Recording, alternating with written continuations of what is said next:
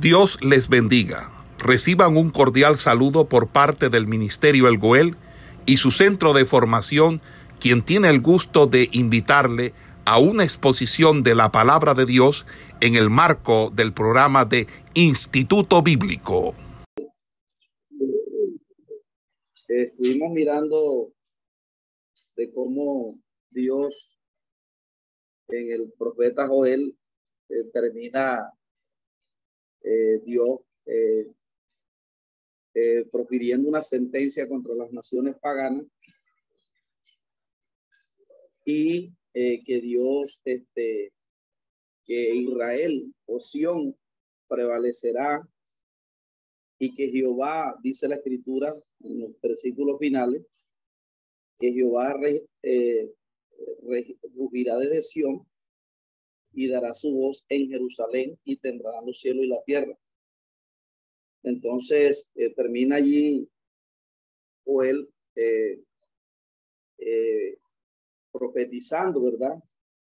Acerca de que, de que el pueblo de Dios será el que prevalecerá en el tiempo y las naciones que se han levantado contra la nación de, contra el pueblo de Dios serán ejecutados por él.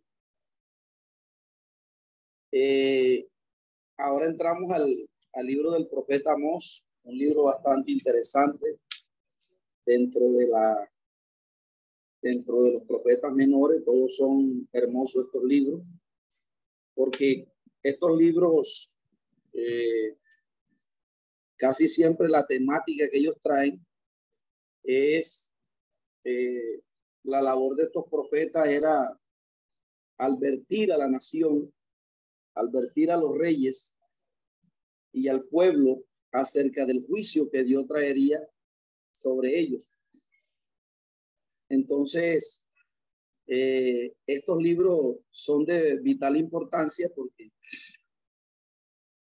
a pesar de que hay una, una insistencia en ese, en, en, ese, en ese mensaje de alertar a los reyes que habían caído en una soberbia, que no querían admitir amonestación de parte de, de los hombres de Dios, donde los hombres de Dios ah, eran vistos como, como personas que no eran hombres de Dios y que les tocó sufrir, no por causa de otros pueblos, sino por el mismo pueblo del Señor. Entonces, estos libros son importantes, amados hermanos, porque el pueblo previo al establecimiento del reino de Jesucristo en la tierra, iba a tener prácticamente el mismo carácter, porque es donde Satanás hace hincapié, llevando a la apostasía al pueblo del Señor, y más en estos tiempos, porque eh, quizás en aquellos tiempos era, analizando el contexto histórico de los libros, en aquellos tiempos eh, se estaba dando como que la sombra del bien venidero de lo que iba a ser el reinado de Cristo. Y en este momento, el pueblo, la humanidad se encuentra en una transición, como lo hemos dicho, de una temporalidad a la eternidad. Entonces, previo al establecimiento del reino de Jesucristo sobre la tierra, Satanás, con su apostasía, intentaría eh, hacer que el pueblo de Dios caiga en soberbia, caiga en idolatría y caiga en todas estas prácticas que cayó el pueblo de Israel para que no sean partícipes, ¿verdad?, de, de, del arrebatamiento de la iglesia. Entonces, analizando un poco Amós, ¿verdad? El libro que nos compete ahora, eh, Amós, un profeta, que como lo va a decir en el capítulo 1, las palabras de Amós, que fue uno de los pastores de Tecoa, que profetizó acerca de Israel en los días de Usías. profetizó acerca de Israel en días de Usías, rey de Judá, y en día de Jeroboam, hijo de Joás, rey de Israel, dos años antes del terremoto. Entonces, la predicación, fíjese que aquí había una división del pueblo, como lo hemos comunicado, en el sur, Judá estaban profetizando unos reyes, por ejemplo, el profeta que vimos anteriormente, él, o él su profecía, eh, el hincapié estuvo en Judá, mientras que ahora Mos va a profetizar en el norte, donde estaba Jeroboam, ¿verdad? Jeroboam segundo. Entonces, eh, las profecías de Amós eh, se dice que era contemporáneo con Osea. Osea también predicó como lo vimos en el norte, no predicó en Judá, predicó en el norte. Su, el énfasis de sus predicaciones estuvieron en el norte, en Israel, donde estaba la apostasía, pero, pero como hoy en día, amados hermanos, así como usted ve las iglesias liberales hoy en día, esa gente así eh, soberbia, pero la mayoría de esas personas tienen líderes que un día conocieron la verdad, sino que se desviaron. Entonces, allá envió Dios a este profeta, a estos profetas. Entonces, dice que Amós comunicó al reino de Israel del norte, ¿verdad?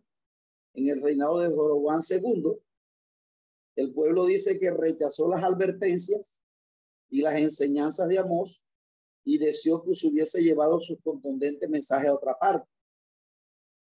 Entonces, eh, se dice que este libro lo pudo escribir o bien Oseas, perdón, o bien Amós, o bien los escribas que pusieron sus escritos, una selección de, que, recopilaron de su nombre.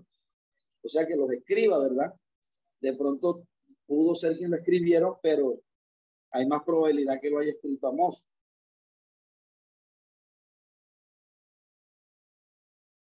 Dice que era un pastor que vivía en una ciudad llamada Tecoa, a 19 kilómetros de Jerusalén. En el reino del norte, eh, eh, un llamamiento que no eh, recibe, un llamamiento que él no esperaba, ¿verdad? Él nunca pensó profetizar en Israel del norte, pero recibió el llamado de Dios y lo cumplió con obediencia, ¿verdad?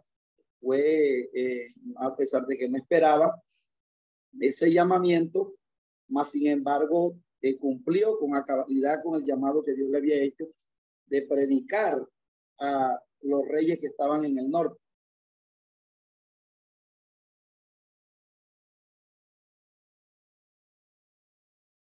Amós también explica que Dios siempre se ha valido de los profetas para llevar a cabo su obra, es decir, de predicar el mensaje al pueblo del Dios. Entonces, eh, también advierte, Amos advierte sobre los juicios que estaban a punto de venir sobre el pueblo de Israel porque habían rechazado a los profetas. Es característico del pueblo cuando cae en apostasía no admitir, ¿verdad? Es característico de uno cuando cae en apostasía. Una de las señales más terribles que tiene una persona cuando cae en apostasía es que se vuelve soberbia. El cristiano se vuelve soberbio, se va la humildad. Entonces, dentro de esa perspectiva, Dios manda, eh, por así decirlo, hombres que predican la palabra.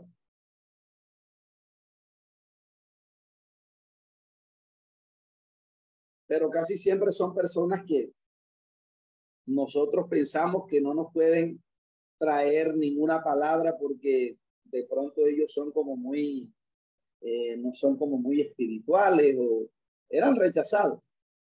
Entonces, el énfasis de, de la predicación de Amós en lo que tiene que ver con la conducta moral, eh, eh, dice que él hace hincapié en el carácter moral del Señor, que Él es el gobernante justo de todas las naciones y de todos los hombres. Entonces, eh, Amos presenta el carácter de Dios, ¿verdad? Un carácter moral eh, de un gobernante justo. Entonces, básicamente era eh, la actitud que debía tener el pueblo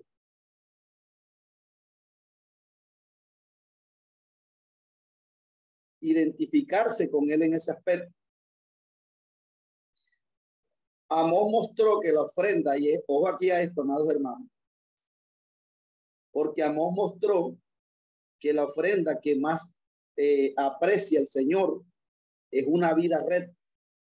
Los sacrificios de animales pierden su significado si se ofrecen como sustituto de la rectitud personal. Es decir, nosotros estamos viviendo unos tiempos donde la gente le da más prioridad al culto que a la conducta que están teniendo las personas.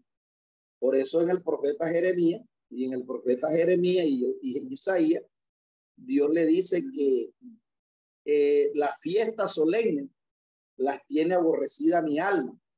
El convocar asamblea no lo puedo sufrir.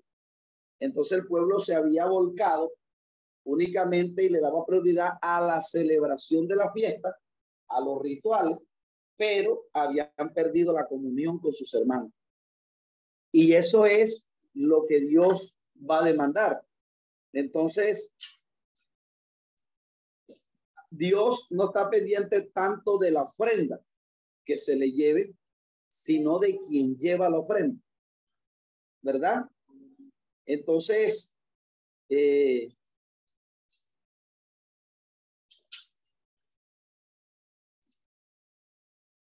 los sacrificios de animales que ellos ofrecían perdían su significado si se ofrecían como sustituto de la rectitud personal. Es decir, hay personas que le dan ofrenda a Dios. Es como hoy en día la gente que está eh, haciendo hincapié en que el pueblo le lleve ofrenda, que el pueblo le lleve esto, que el pueblo le lleve aquello, pero ellos no están formando un carácter en esas personas con sus predicaciones para que las personas que les ofrendan, las personas puedan cada día tener un crecimiento para que el nuevo cristiano comience a tener el carácter y la conducta que Dios anhela. Por eso cuando una persona viene del mundo, la Biblia dice, y manifiesta son las obras de la carne, que son adulterio, fornicación, ira, contienda, disensiones, pleito, orgía. Entonces, ese es el carácter con que nosotros venimos del mundo.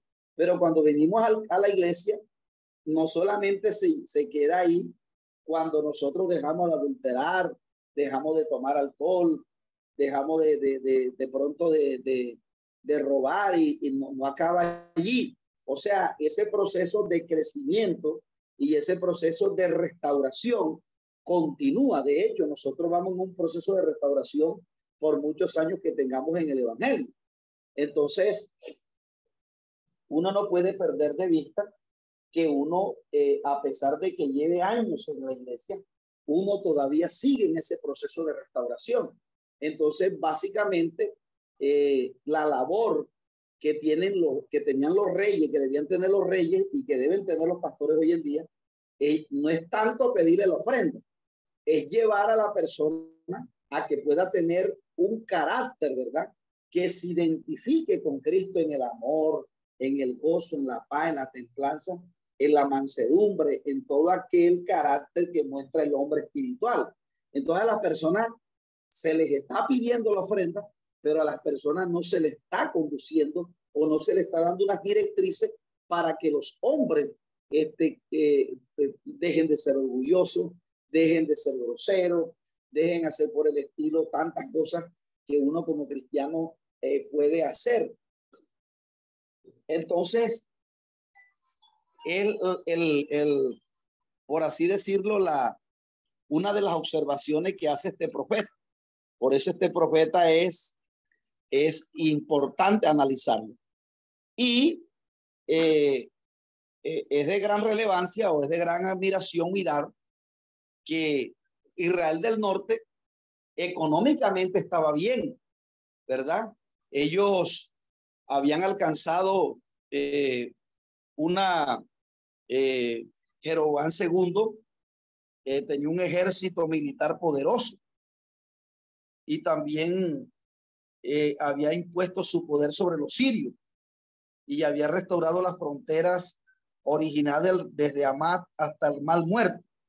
Eso lo expresa Segunda de Reyes, capítulo 14. Si usted quiere de pronto analizar un poco del contexto de este libro, analice esta cita, Segunda de Reyes 14 y puede mirar allí ¿verdad? Como Jeroboam, que era uno, Jeroboam segundo, que era uno de los reyes. Ellos, Israel del Norte tenía una posesión económica eh, muy, muy, muy buena. Pero como le hemos dicho, amados hermanos, casi siempre cuando el pueblo prospera económicamente, o como por así decirlo, él tenía un ejército de un poder militar impresionante. Entonces el hombre tiende a abandonar al Señor. El hombre tiende a volverse orgulloso. Entonces ellos eh, eh, cada día querían era fortalecer su ejército y adquirir más riqueza, ¿verdad? Y este se preocupaban en incrementar su riqueza y eh, pasando por encima de la justicia porque oprimían a los pobres. Se llevaban el derecho del pobre, no estaban atentos porque ellos debían funcionar como una unidad, porque siempre eh, Dios ha querido que su pueblo, que el que tiene, pueda compartir, ¿verdad? Con el que no tiene. Nosotros ya estamos analizando, por así decirlo, concilios que han prosperado económicamente y ven otras denominaciones que están comenzando y no se les ayuda, no porque no pertenecen a X y concilio. Entonces, se cae, amado hermano, en un ego y se cae en un orgullo. Entonces, la gente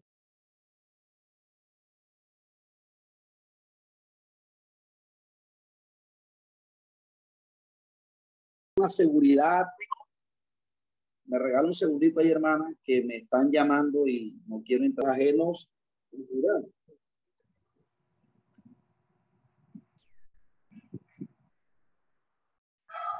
Entonces, eh, eh, el capítulo 1 básicamente va a hablar de del juicio contra las demás naciones.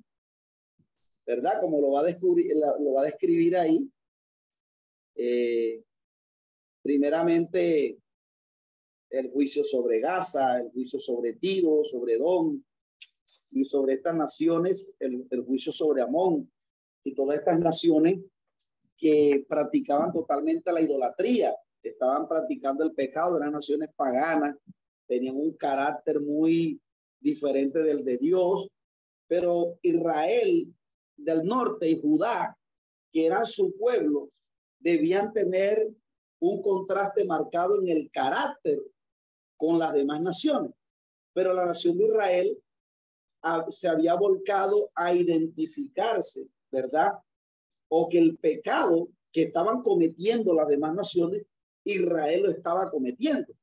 Entonces, el profeta también anuncia, ¿verdad? que Judá e Israel del norte van a ser ejecutadas por el Señor. Porque a veces se piensa que nosotros, porque estamos en la iglesia y somos cristianos evangélicos, entonces nosotros podemos como que permanecer pecando, ¿verdad? Porque como un Dios de amor, entonces Dios quizá no puede emitir un juicio contra mí. Pero resulta, amados hermanos, que si el pueblo de Dios comete pecado como el que está allá afuera, nosotros no podemos eh, ser ilusos en pensar que Dios a nosotros nos va a absolver del juicio que o de la sentencia que está emitida contra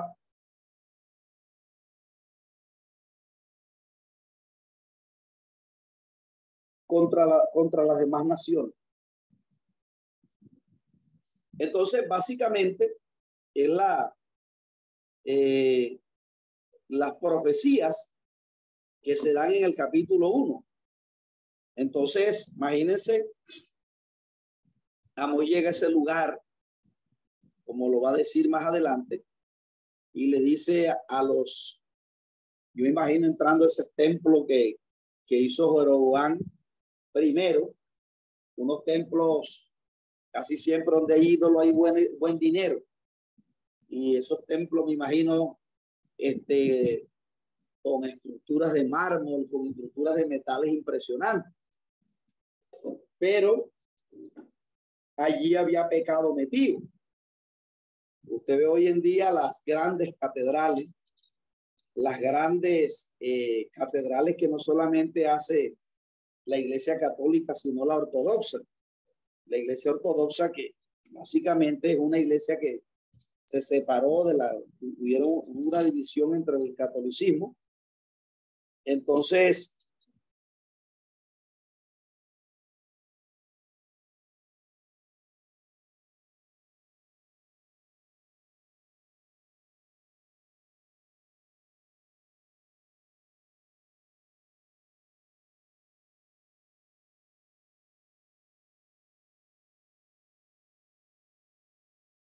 De los Efesios, un templo que costó mil millones de miles de millones de, de dinero en ese tiempo.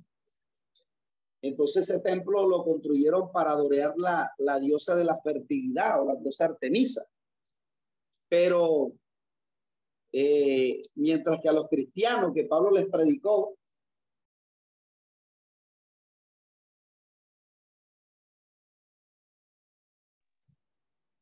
entonces esos monumentos de hoy en día puede estar representado es como la iglesia de Caluna, que tiene cinco mil miembros. La iglesia de Dante Hebel, que tiene no sé cuántos miembros. Entonces, básicamente, amados hermanos, lo que hay detrás de todo eso es un orgullo. Entonces, ellos se habían volcado era la, a las riquezas materiales y a tener como especie de un egocentrismo o de pronto eh, hacer creer que ellos estaban bien con Dios por la prosperidad económica que tenían. Pero fíjense que ese era más o menos el carácter que tenía la iglesia de la Odisea. Entonces, las, las siete iglesias de Apocalipsis lo que hace es que representan a todo el pueblo de Dios en donde uno van a, van a tener el carácter de la Odisea, otro el de Esmirna, otro el de acá, otro el de allá, pero Dios le dice, porque dice, tú eres rico y de ninguna cosa tenga necesidad, pero no sabe que eres un pobre y desventurado. Arrepiéntete. Si no vendré a ti, quitaré tu candelero de tu mano. Entonces, eh, así estaban tanto los reyes del norte como los reyes del, del sur encopetados y estaban este, allí, eh, estaban siendo, por así decirlo, tenían una actitud muy, muy arrogante. Porque eso es eh, cuando ya yo creo que una hermana, porque de pronto no tenga un, una preparación académica alta, no me puede enseñar a mí, ya eso ya es caer en un orgullo. Y casi siempre, cuando el pueblo cae en un orgullo, después Dios levanta a alguien que esa persona orgullosa lo desprecia. Entonces, porque es que casi siempre el ego que se le introduce a uno como cristiano, que se le introduce al pueblo de Dios, se le introduce al pueblo de Dios, casi fue, casi siempre, imagínese usted, era una humillación para los reyes del norte, de Israel del Norte que les pueda predicar a Amos. ¿Quién es Amos? Un hombre ahí del campo.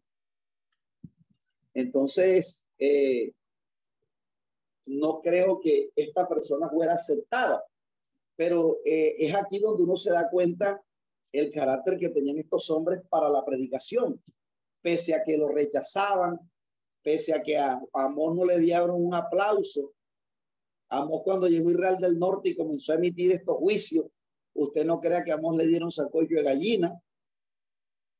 Amos un hombre que a pesar del desprecio que le tenían sus conciudadanos, que no lo miraban como profeta, porque le dijeron, vete a predicar para otro lado. Entonces, pero el hombre se mantiene, eh, se mantiene haciendo la voluntad de Dios, aunque fuera rechazado por las mismas personas que Dios le había dicho a las cuales le tenía que predicar. Entonces uno ve allí en estos hombres un carácter formado. Hoy en día cuando a veces uno predica y la gente medio tiene una persecución o que habla, entonces ya la gente no lo quiere hacer más. ven acá, predicaste así, predicaste mal. Entonces la gente entra en una, le tienen que, mejor dicho, dar, le tienen que poner este, pañitos de agua tibia porque no predico más, que no sé qué.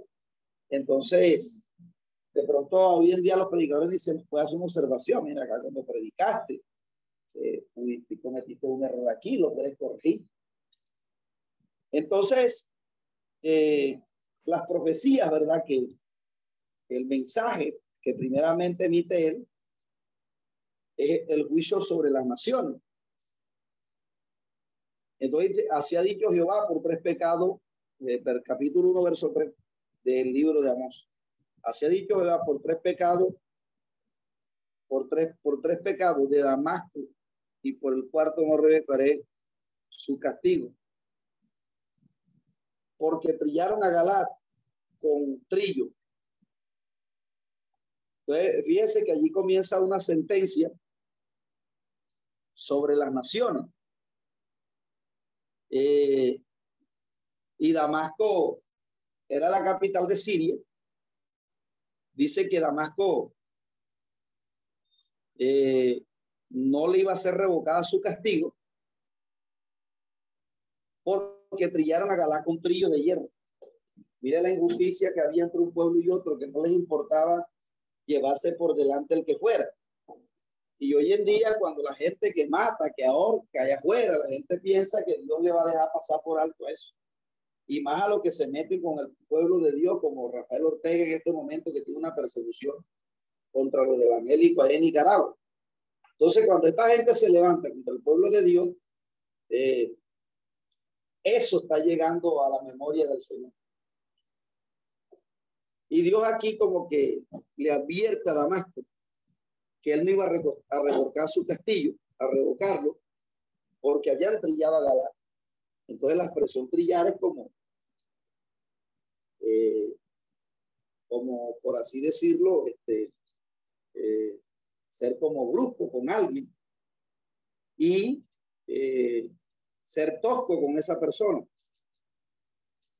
Entonces, dice que prendería fuego a la casa de Israel y consumiría los palacios y quebraré los cerrojos de Damasco y destruiré todos los moradores del valle de Abén y los gobernantes de Benadén. El pueblo de Sirio será transportado aquí, dice Jehová.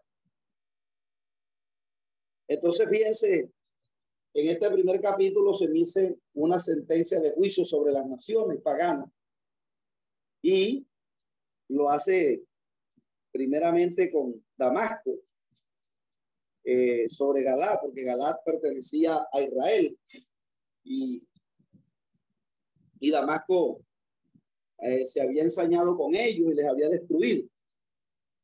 También sobre Gaza. Recuerde que Gaza era una de las ciudades más importantes de los filisteos. También eh, este rey emitió un juicio sobre Tiro y de Don.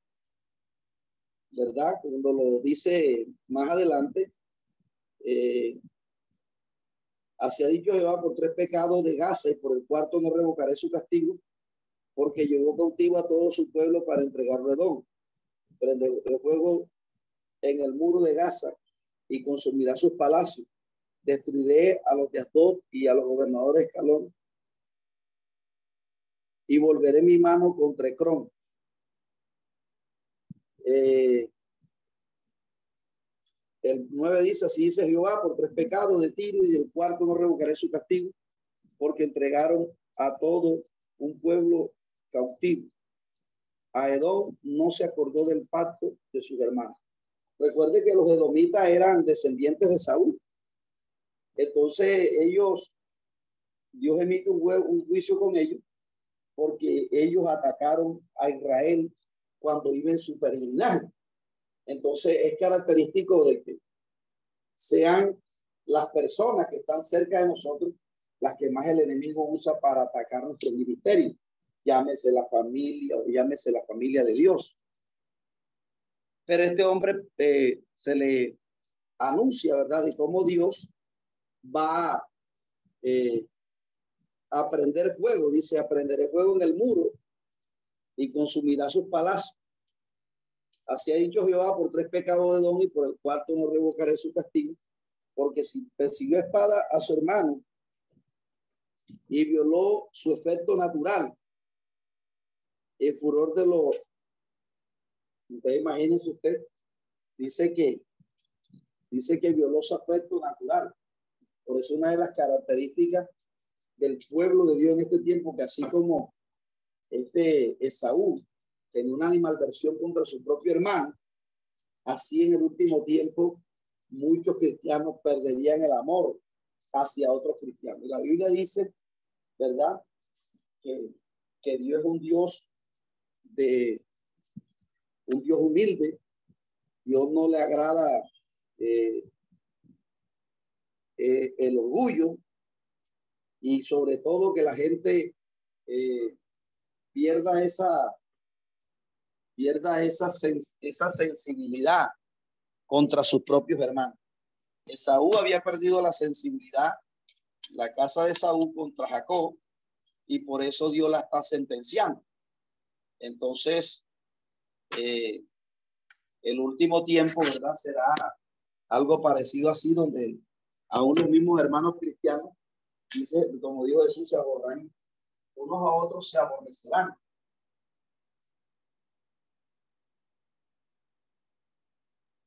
Entonces, ese es la, la, el principal tema del capítulo 1. Usted analiza allí cómo el profeta emite unos juicios contra la nación, contra las naciones paganas en los libros, por ejemplo, de Jeremías y Ezequiel, eh, eh, casi siempre usted encuentra que hay unos juicios, primero para Israel y después para la nación. Porque siempre que siempre que las naciones Dios las usa para tratar a Israel, después esas, esas naciones terminan siendo tratadas por Dios porque se enorgullecen por haber sometido a su pueblo. El capítulo 2, eh, él enfoca, además de, de los versículos 6, ¿verdad? Además de hablar de Don, de los Mavitas. Eh, eh, el, capítulo 2 sigue, con, continúa con la visión de, de, las naciones paganas, de los juicios. Así ha dicho Jehová, por tres pecados de Moab y por el cuarto no revocará su castigo, porque, porque quemó los huesos del rey de Don hasta calcinarlo. Prenderé fuego a Moab y consumirá sus palacios y morirá Moab.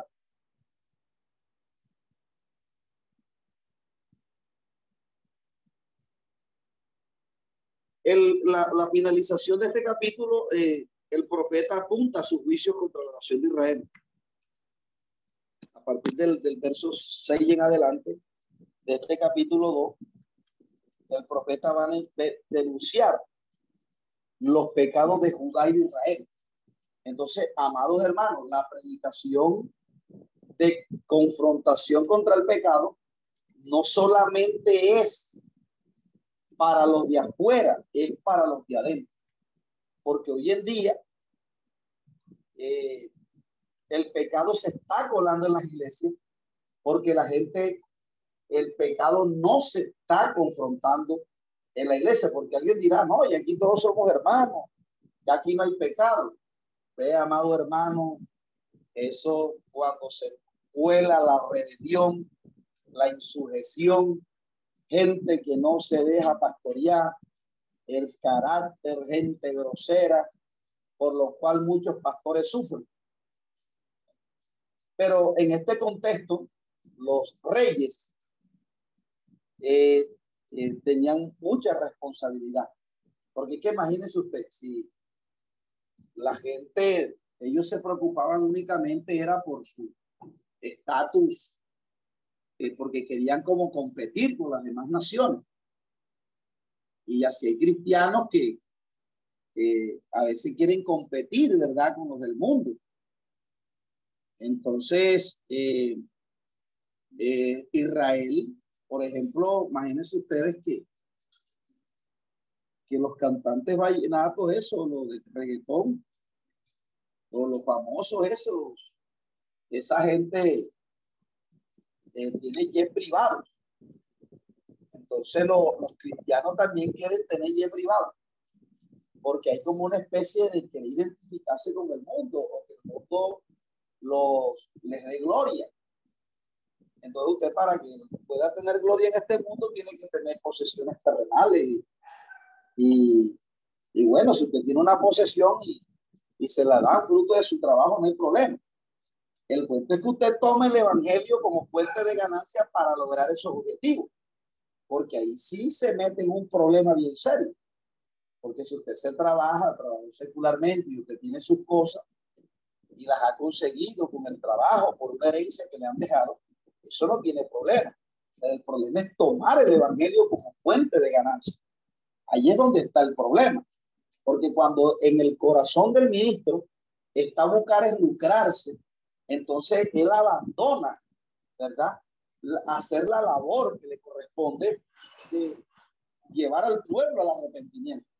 Yo me imagino cuánta ofrenda le dieron aquí a Mos en, en, una nación donde lo odiaban. Yo me imagino la ofrenda que le darían a Jeremías, porque estaba en medio de un pueblo que lo estaban corriendo. Entonces, a veces, el otro día tuve una oportunidad de predicar en una iglesia y, bueno, me habían dicho ahí que, que ahí este, el pastor estaba permitiendo el recasamiento, pero yo le oré a Dios y Dios me dio la palabra. Y le dije, Señor, yo a veces uno no quiere predicar lo del corazón de uno, sino lo de Dios. Y le oré mucho al Señor y, yo prediqué la palabra en Romanos 8.1 donde dice, ninguna condenación hay para los que están en Cristo Jesús, los que no andan conforme a la carne, sino conforme al Espíritu. Y como se explica eso como una enseñanza en una escuela dominical. Porque la escuela dominical es para que el pueblo enseñar. Es un espacio bastante ahí para que la gente pueda ser instruida. Pero entonces, como la, la, la mayoría quieren escasar únicamente con un mensaje que los motive y no colocarles el escenario. Entonces, cuando yo terminé el mensaje, imagínense que la, la, gente se me acercó y bueno, y me dijo, gracias hermano, tremenda palabra. Y a mí me, más sin embargo, no, me mandaron la ofrenda cuando yo iba por allá con el muchacho que me invitó.